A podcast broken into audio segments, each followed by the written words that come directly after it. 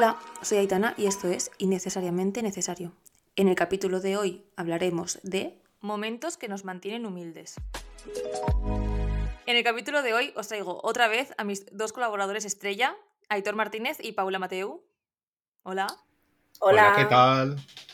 Eh, y bueno, el tema es eh, hablar de los momentos que nos mantienen humildes. Eh, hay gente que tal vez no entienda a qué me refiero con esto y es un poco esos momentos en los que te has sentido un poco avergonzado o has dicho, o esos momentos en los que ibas un poco flipado y de repente la vida te ha dado una, hostia en la cara y, y, has dicho, vale, no soy para tanto. para ese tipo de momentos. Entonces, no sé si os habrá pasado, chicos, alguna cosa que queráis comentar aquí ahora. Yo lo segundo eh, que yo recuerde, mm, no. Más que nada porque como persona con autoestima bajo cero, no suelo ir mucho de flipado por la vida, ni de hecho todo lo contrario, suelo ir con bastante eh, inferioridad en el sentido de síndrome del impostor y tal. Entonces, en ese sentido, no. Eh, no, no me he llevado una hostia de vale, me creía mejor de lo que soy. Pero sí, sí, sí, todo, obviamente todos tenemos ese tipo de experiencias que muchas veces no nos dejan dormir de algún acto que ocurrió hace 19 años del que nadie más se acuerda, pero tú estás ahí y te entra un escalofrío y no puedes dormir. De esos muchos. ¿Y tú, Paula?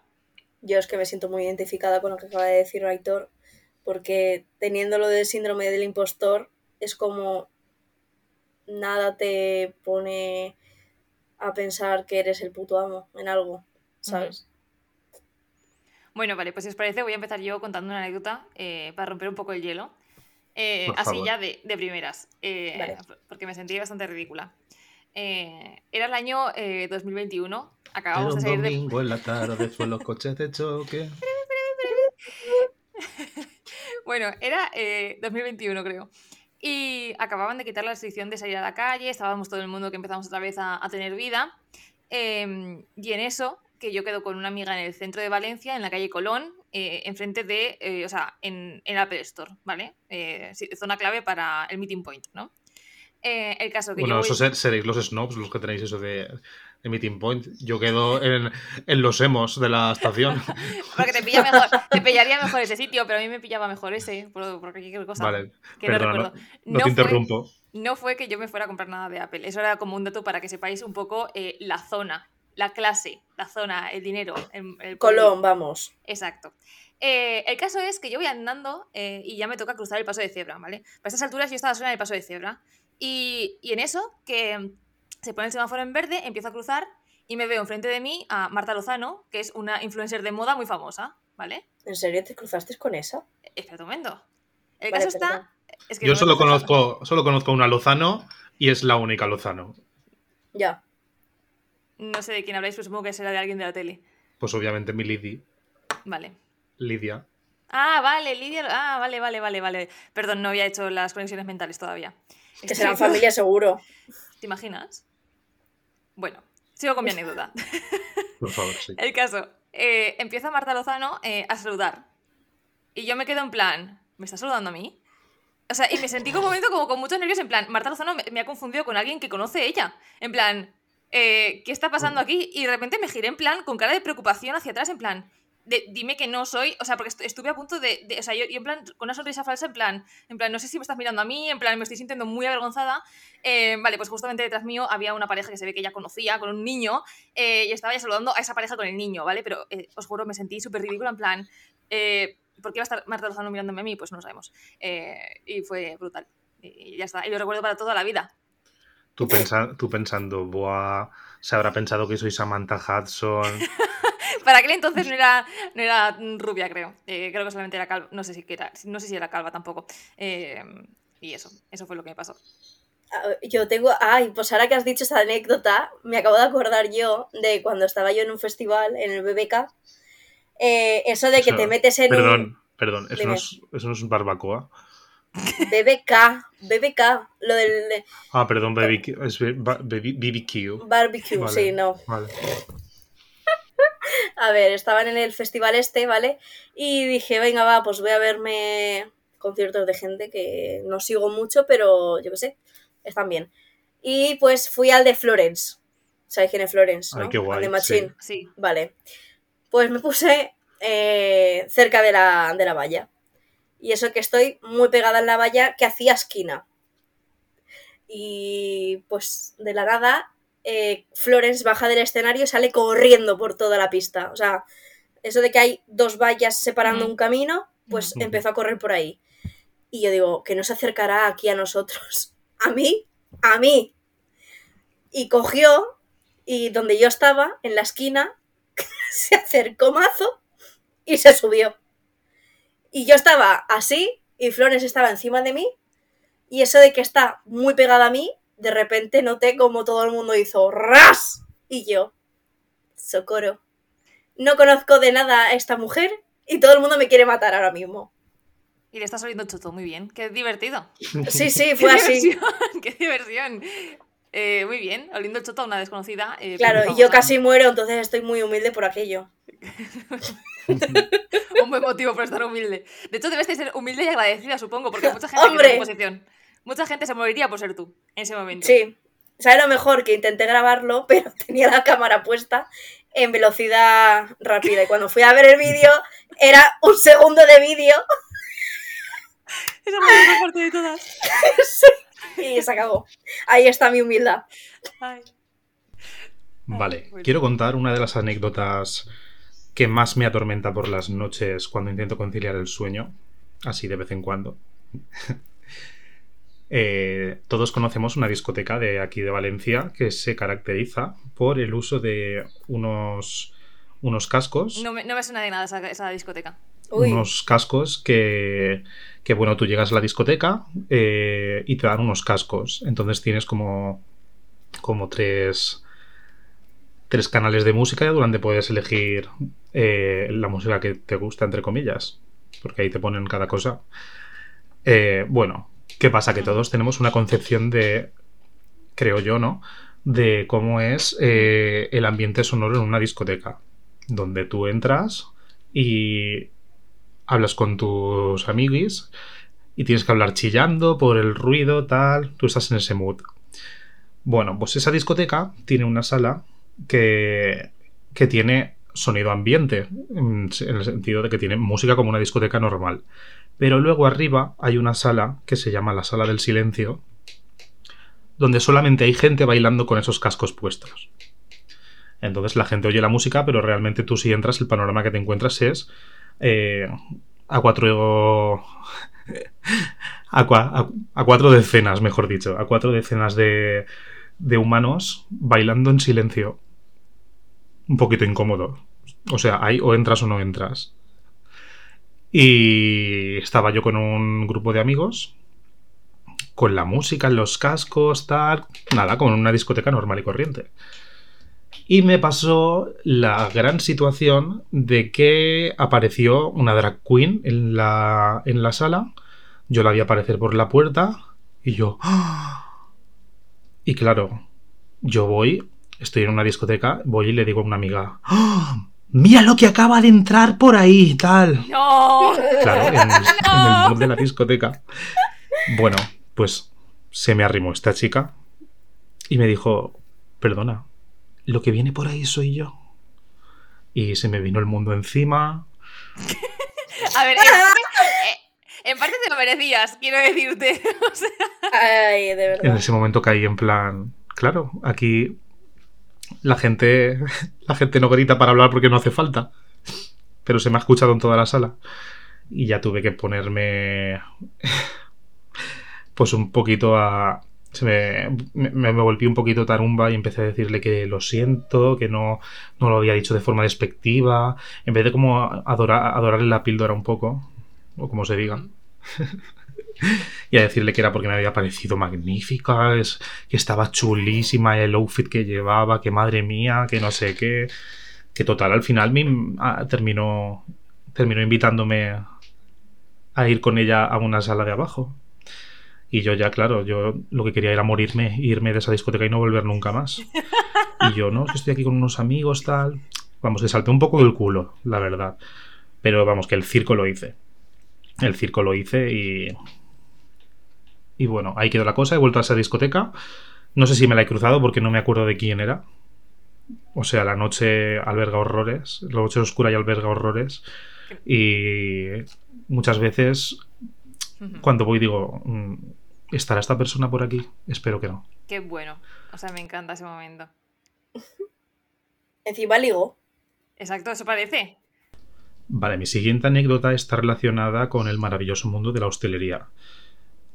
Eh, acá, explotación laboral. Eh, bueno, en una de las diferentes situaciones humillantes que yo he sufrido trabajando durante tres años eh, como camarero, porque cada día era un show. eh, esta es una de las las que más recurren a mi mente de vez en cuando. Y es que yo cuando llegué a este fue el último local en el que estuve trabajando. Y, y bueno, yo llegaba, yo ya- ahí ya tenía un poquito de experiencia en el tema de barra, servir en mesa, recoger. Yo ya era de los que cuando salía a servir llevaba tres platos en un brazo. Total. Llega la hora de en una mesa grande había una familia y llega la hora de, de pedirles los postres y los cafés, tomarles nota de cafés y postres y retirar toda la cubertería sucia que han dejado estos, estos simpáticos clientes. Bueno, pues mm, las cosas como son, me vienen muy arriba y digo, ¿para qué voy a hacer más viajes? Y es cuando te dices a ti mismo, venga, si tú puedes con esto. Total, empecé a apilarme platos y platos y platos en el antebrazo, bandejitas de las bravas, de las alitas de pollo, y pues pasó lo que tenía que pasar. Porque si, si no eres yo y eres un poco inteligente, sabes que estas cosas van a pasar. Bueno, pues se me cayó toda la torre de bandejitas que tenía en el brazo. Y la bandejita más simpática de todas, la que llevaba los huesos de las alitas de pollo roídas, que eran huesos con pellejos eh, cubiertos de salsa barbacoa, fue a parar al estupendo peinado de peluquería de una señora de la mesa. ¡Dios! Toda la salsa de barbacoa goteándole por la camisa blanca, el pelo lleno de, de huesos que parecía una chamana. ¡Oh! O sea, dije tierra, trágame. Dios. Dije tierra, trágame. Y, y- y la señora, qué asco el pollo todo roído, quitándose los, los huesecitos de sus bucles de peluquería. Y, y no se me ocurre otra cosa que decir en ese momento de pánico que, eh, bueno, aparte de pedir perdón de Dios, disculpa, tal, no sé qué, no se me ocurre otra cosa que decir, bueno, eh, al menos eh, las sobras que se me han caído encima tuya eran vuestras, no eran de otra mesa. No te despidieron, ¿no? Pues secreto.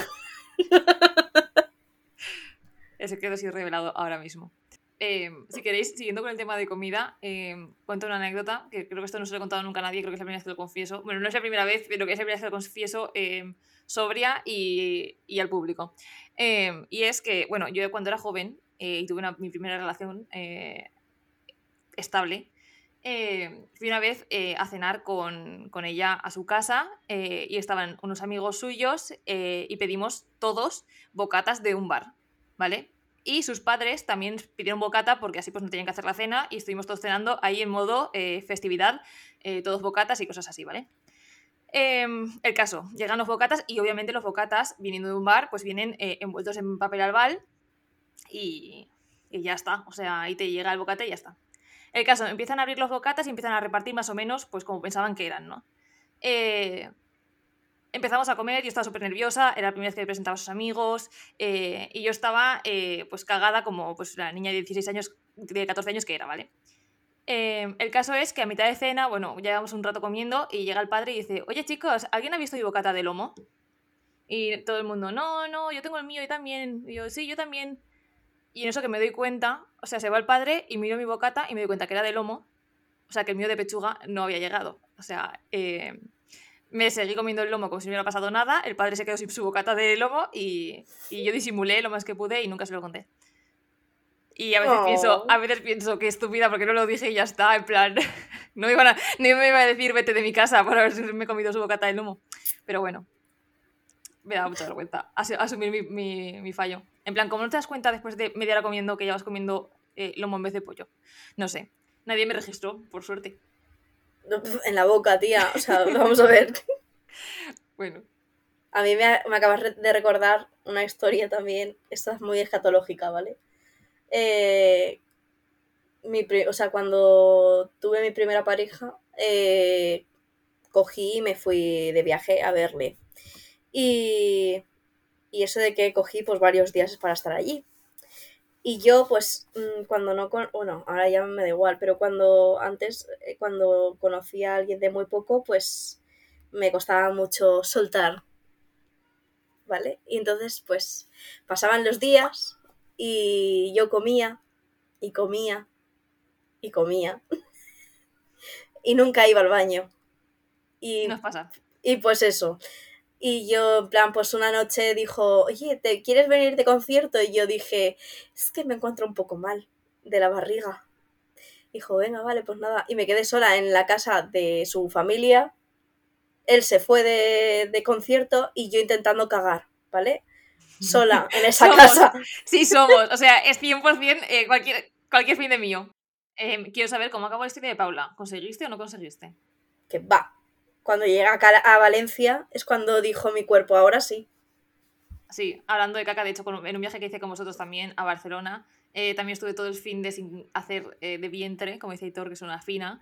Eh, y cuando llegaba a Valencia estábamos en el taxi y me tuve que salir corriendo del taxi eh, con la persona más lenta del universo del taxi, diciéndole, sí, venga, va, adiós, hasta mañana, tal. Y me fui corriendo a casa y no me pude aguantar, o sea, parecía de Sandra que es Jaén, o sea, no sé.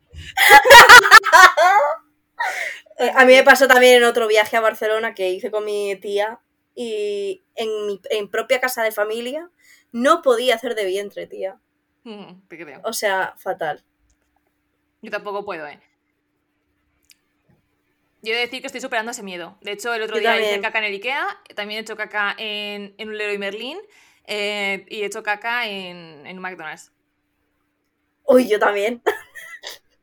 Em, si queréis, acabando con el tema escatológico, eh, cuento. Sí. Eh, hace un par de veranos me fui de voluntariado a Canarias, el caso que la última semana fuimos de furgoneta, mi pareja y yo. Y surgió el amor. y surgió el amor. Eh, el caso es que la furgoneta era de eh, un metro cuadrado y obviamente no tenía baño eh, dentro, ¿vale? Eh, entonces tocaba cagar por ahí, cagar y mear y de todo por ahí. Yo el tema pipi lo tengo súper bien porque pues, somos unas chicas fiesteras, eh, pero la caca nunca había hecho fuera de mi casa y sobre todo en un entorno natural. El caso, ya tocaba porque llevamos cuatro días de viaje y tocaba el momento pipo. Eh, entonces, eh, estábamos aparcadas en una zona urbana, en una zona de una playa de por ahí, y, y me, me tocó buscar dentro de la zona urbana, cerca de la mm, caravana, a las 12 de la noche, un sitio donde cagar.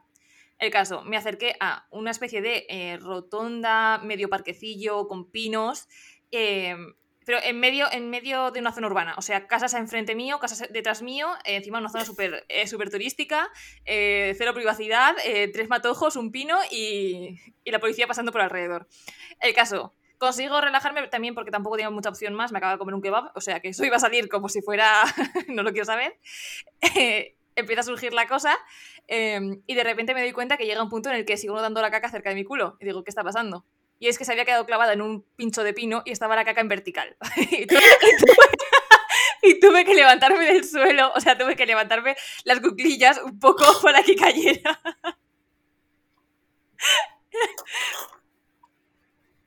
Sí, ya paro. Em, Ay, y fue brutal, fue brutal. Hice una columna de caca. Literalmente planteé un cual. Muy bueno, muy bueno, muy bueno.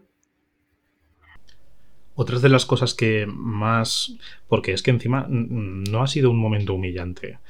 Han sido muchos trabajando en hostelería. Eh, yo trabajaba en un local que tenía un piso mm, de azulejos un tanto. mm, digamos que con que cayeran cuatro gotitas de agua en el azulejo, eso ya era, pista de hielo. Y no acompañaba tampoco mucho a la situación que mis deportivas. eh, mis eh, de mis deportivas que utilizaba para trabajar no eran adherentes. O sea, de hecho, yo cuando llovía lo pasaba fatal porque por- iba por la acera por la calle y iba apretando los pies contra el suelo para no, no resbalar. Bueno, pues tú imagínate trabajando como camarero en una noche en la que está la sala llena, sacando, entrando platos.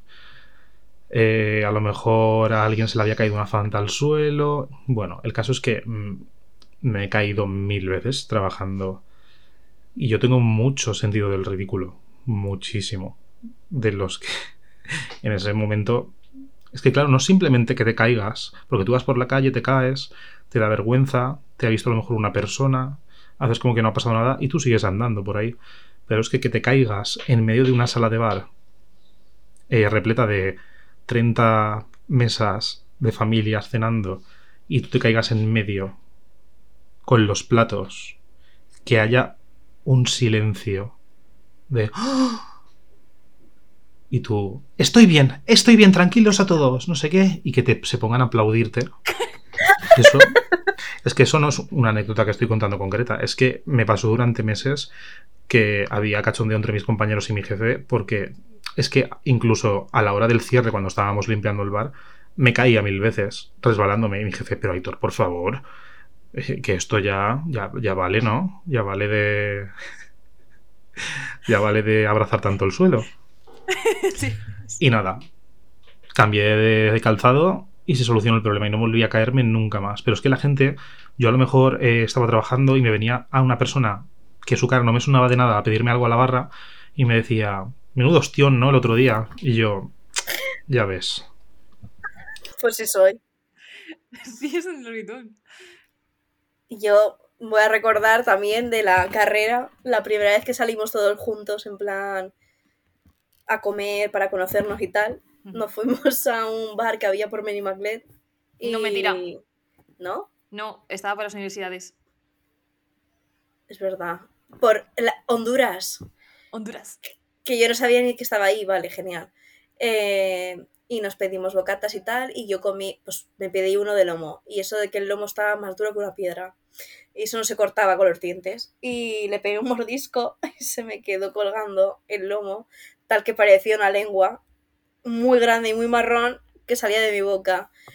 Y pues Sora estaba mirándome, creo que... ¿Estabas mirándome tú? No, estaba ser, mirándome... O estaba mirándome Idoya. Sí, pues eso. Y me entró mucha vergüenza y hice, ¡No! Y fue como, no, eh", con la, con la boca llena. Y pues se quedó esa frase. Y a partir de ese momento fui, no me miréis.